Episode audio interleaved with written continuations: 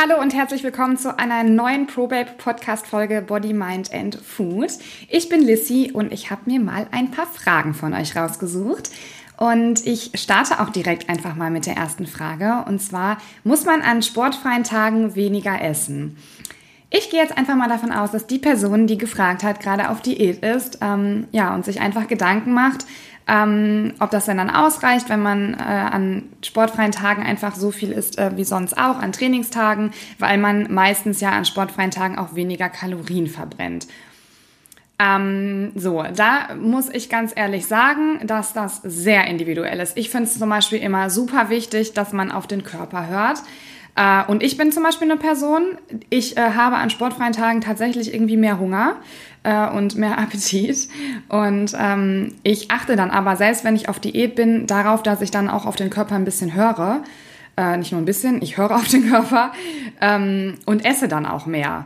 Ähm, natürlich sollte man da jetzt nicht irgendwie an, in einen Überschuss geraten, damit man, ähm, ja, weil sonst hat man meistens unterm Strich nachher äh, kein Kaloriendefizit mehr äh, auf die Woche gesehen. Aber ich finde es ganz, ganz wichtig, dass man dann auch individuell schaut, wenn es wirklich so ist, wie bei mir zum Beispiel halt, dass ich an sportfreien Tagen einfach mehr Hunger und Appetit habe, ähm, dass ich es entweder so mache, dass ich äh, dann mich mehr bewege, so dass ich auch einfach mehr Kalorien verbrenne äh, und dann auch vielleicht ein bisschen mehr essen kann.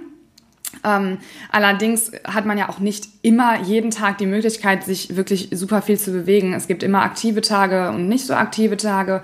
Und ähm, wenn man jetzt zum Beispiel mal so nicht, nicht so einen aktiven Tag hat in der Diät, ähm, dann ist es aber trotzdem in Ordnung, wenn man halt einfach mehr Hunger hat, auch äh, ein bisschen mehr zu essen, dass man zum Beispiel eventuell sogar auf Erhaltungskalorien ist, ähm, weil ja, Erhaltungskalorien ähm, bedeutet halt, dass man wieder zu noch abnimmt und ähm, das ist mal dann auch absolut in Ordnung. Ähm, so mache ich das auf jeden Fall und somit bin ich immer ganz gut klargekommen, ähm, weil letztlich kommt es halt immer auf die Wochenbilanz an. Ne? Also wenn ihr mal einen Tag zum Beispiel auf Erhaltungskalorien seid und dann seid ihr am nächsten Tag zum Beispiel wieder im Defizit von zum Beispiel 400 und am nächsten Tag zum Beispiel von 300, ähm, dann ergibt sich ja unterm Strich trotzdem äh, ein Kaloriendefizit und das zählt am Ende. Äh, von daher finde ich die Frage, kann man nicht pauschal beantworten. Man sollte da individuell vorgehen. Ich denke, es gibt ja auch sicherlich viele Personen, die das eben nicht haben, die äh, nicht an sportfreien Tagen eben mehr Hunger haben, ähm, sondern vielleicht einfach sogar weniger Hunger als an Trainingstagen. Äh, und die können dann ja auch einfach ganz normal im Kaloriendefizit bleiben. Ähm, von daher würde ich das sehr individuell betrachten. Ähm, wenn du also dazu neigst, äh, auch an sportfreien Tagen mehr Appetit zu haben, dann ähm, kannst du das Kaloriendefizit ruhig ein bisschen kleiner halten äh, oder eventuell auch auf Erhaltungskalorien gehen. Ähm, klar, man muss sich dann im, im Klaren sein, dass man dann vielleicht am Ende des Tages ein bisschen länger braucht ähm, für die Diät, aber es fällt einem auch wesentlich leichter und ich finde es halt, wie gesagt, super wichtig, dass man da auf den Körper hört. Ähm, genau, also da einfach individuell schauen, ähm, was man für eine Person ist. Äh, die zweite Frage, wie bleibe ich on track bei einer Erkältung? Äh, das finde ich auch eine ganz wichtige Frage, denn viele denken, oder ich bin mir zumindest sicher, dass viele das denken, ähm, weil ich da auch schon viele Nachrichten selber ähm, privat zu bekommen habe, ähm, dass man während einer Diät, wenn man zum Beispiel eine Erkältung hat, dass man dann trotzdem weiter quasi das Kaloriendefizit aufrechterhält. Und das ist wirklich Fehler Nummer eins, den man, den einfach die meisten machen. Ich habe das ganz, ganz früher auch gemacht, wo ich es einfach nicht besser wusste, weil mein Ziel war ja, abzunehmen und, also zum Beispiel in der Diät, ne, dann wollte ich halt abnehmen und äh, dann war ich krank und dann dachte ich aber, ja, wenn jetzt aber äh, mehr ist, dann, ja, nimmst ja nicht mehr weiter ab. Ähm, das Problem ist aber, wenn ihr eine Erkältung habt oder krank seid, dann ist es ganz, ganz wichtig, dass ihr natürlich wieder gesund werdet. Und ähm, das fällt dem Körper in einem Kaloriendefizit unglaublich schwer, weil er dann nicht die Nährstoffe bekommt und nicht die Kalorien und Energie, die er benötigt ähm, für die Genesung. Und von daher ist es ganz wichtig, dass ihr, ähm, wenn ihr krank seid oder eine Erkältung habt, dass ihr dann ähm, mindestens auf Erhaltungskalorien geht. Äh, ein kleiner Überschuss ist sogar meistens noch ein bisschen besser, dann geht es meistens sogar noch ein bisschen schneller. Ähm, aber zumindest solltet ihr äh, aller, aller mindestens äh, auf Erhaltungskalorien gehen. Und ihr braucht euch da auch gar keine Sorgen machen, weil Erhaltungskalorien bedeutet, ihr nehmt weder zu noch ab.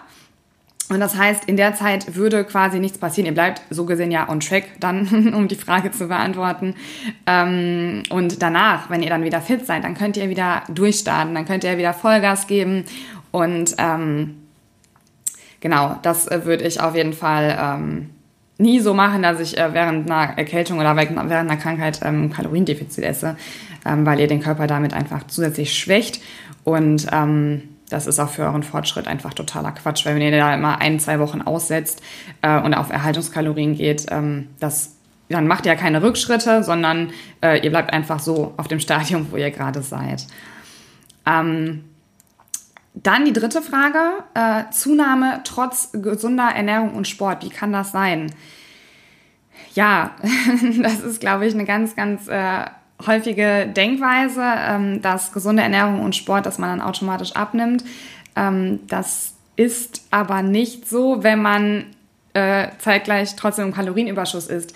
Weil es gibt natürlich ganz viele Lebensmittel, die, ähm, ich sag mal, gesund sind, ähm, sei es jetzt irgendwie Nüsse oder ähm, es gibt ja super hochwertige Öle, die sehr, sehr wichtig für den Körper sind. Ähm, oder auch, äh, ach, es gibt so viele gesunde Lebensmittel einfach. Ähm, aber wenn es, selbst wenn es von gesunden Lebensmitteln am Ende des Tages zu viel ist, dann habt ihr da äh, auch nichts von, denn dann werdet ihr trotzdem zunehmen.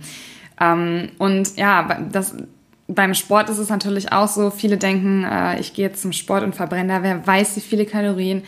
Ähm, das wird auch sehr, sehr oft überschätzt. Ähm, ja, also klar, es ist zum Beispiel, also natürlich verbrennt man Kalorien, vor allem auch wenn man ähm, äh, Cardio verbrennt ja in dem Moment auch meistens erstmal mehr Kalorien als Krafttraining.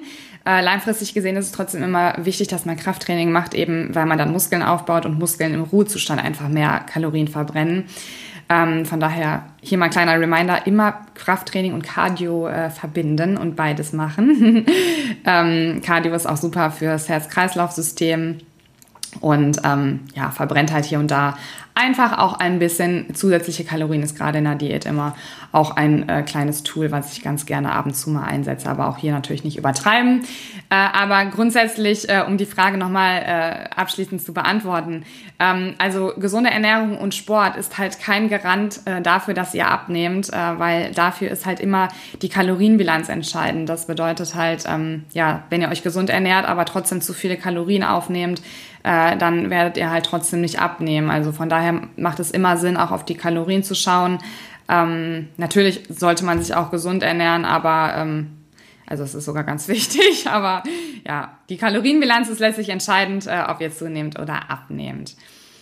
Äh, dann die nächste Frage, macht Obst am Abend fett?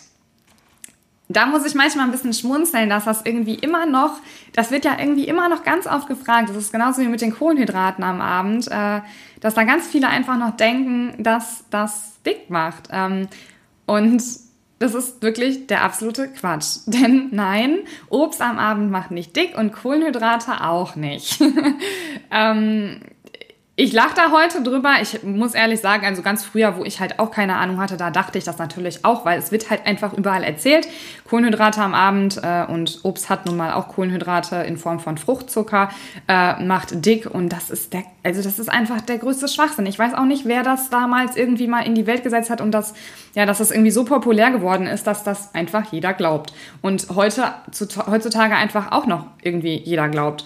Ähm, ja, mich macht das einfach ein bisschen sauer auch, muss ich sagen, weil ähm, ja, das stimmt halt einfach nicht. Und es ist schade, wenn äh, Leute sowas halt denken, weil ich finde zum Beispiel, ähm, ich bin so eine Person, äh, die abends auch immer was Süßes braucht und Obst ist auch in gewisser Weise süß. Ich meine, ich esse jetzt abends meistens nicht irgendwie Obst, äh, anstatt, also ich mache mir dann was anderes Süßes, aber ähm, äh, oft hilft es ja auch schon, dass man einfach dann vielleicht ein, ein Obst äh, isst, was ein bisschen süßer ist und ähm, dann ist der süße Zahn gestillt und dann finde ich das vollkommen in Ordnung, wenn man das so macht. Und ähm, auch hier kann ich wieder sagen, letztlich kommt es am Ende des Tages immer auf die gesamten Kalorien an, die man gegessen hat und äh, eben nicht äh, darauf, was man, also ob man jetzt irgendwie abends Kohlenhydrate gegessen hat.